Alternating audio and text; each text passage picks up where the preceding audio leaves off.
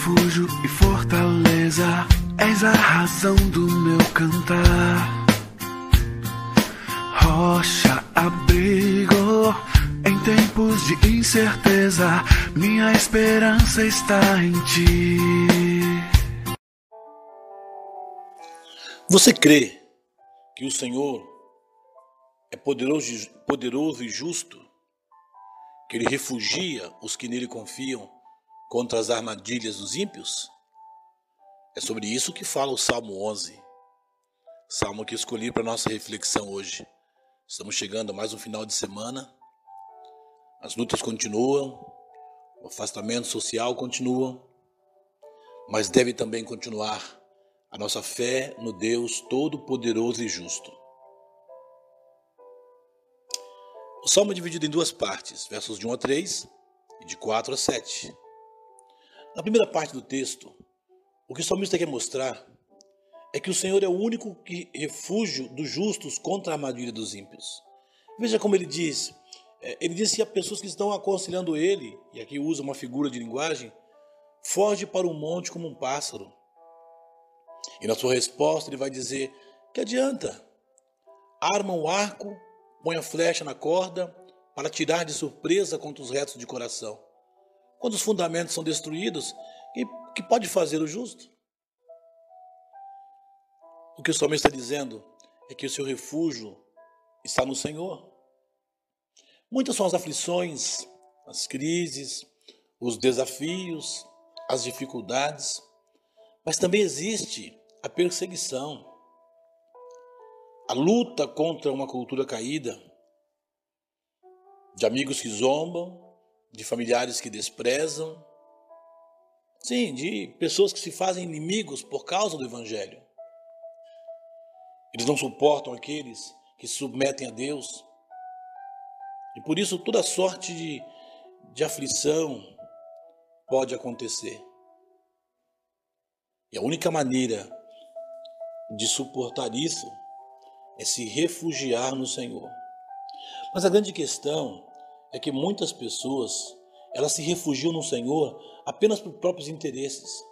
Elas não têm a consciência do poder soberano de Deus, não têm a consciência de como esse Deus poderoso é justo, amoroso e só quer o bem.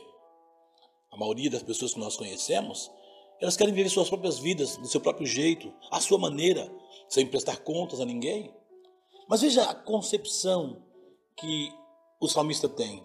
Ele diz: O Senhor está no seu santo templo, o trono do Senhor está nos céus, seus olhos estão atentos, suas pálpebras examinam os filhos dos homens, o seu prova o justo e o ímpio e odeia o que ama a violência. Ele fará chover brasas de fogo e enxofre sobre os ímpios. A parte que lhe cabe será um vento abrasador. Sabe por quê? porque o Senhor é justo, ele ama a justiça. Os que são retos verão o seu rosto.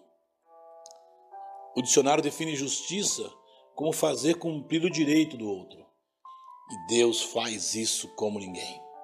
Embora não tenhamos direito algum, Ele manda Jesus para a cruz, porque Ele é o nosso refúgio, Ele é o que nos resgata, Ele continua no seu alto e sublime trono.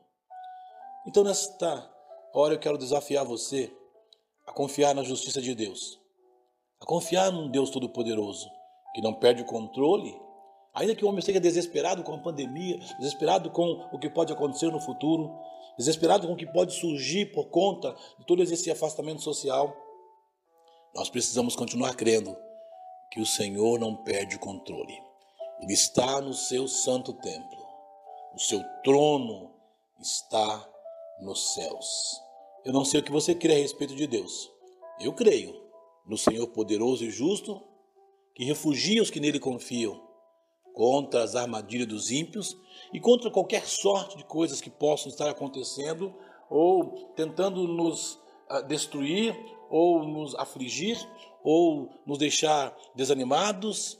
Sim, nossa esperança está no Deus Todo-Poderoso, Santo, Justo, que ama o justo, que ama aqueles que nele confia e que traz justiça contra as armadilhas dos ímpios. Eu não sei como você tem visto Deus, Mas confie na soberania dele. Confie no poder dele, confie na glória dele. Deixe-se dominar por aquilo que ele é, pelo seu amor e por tudo que ele tem e possui. O Senhor é justo e poderoso. Ele refugia aqueles que nele confiam das armadilhas dos ímpios. Creia nisso, confie nisso. Separe esse dia para pensar sobre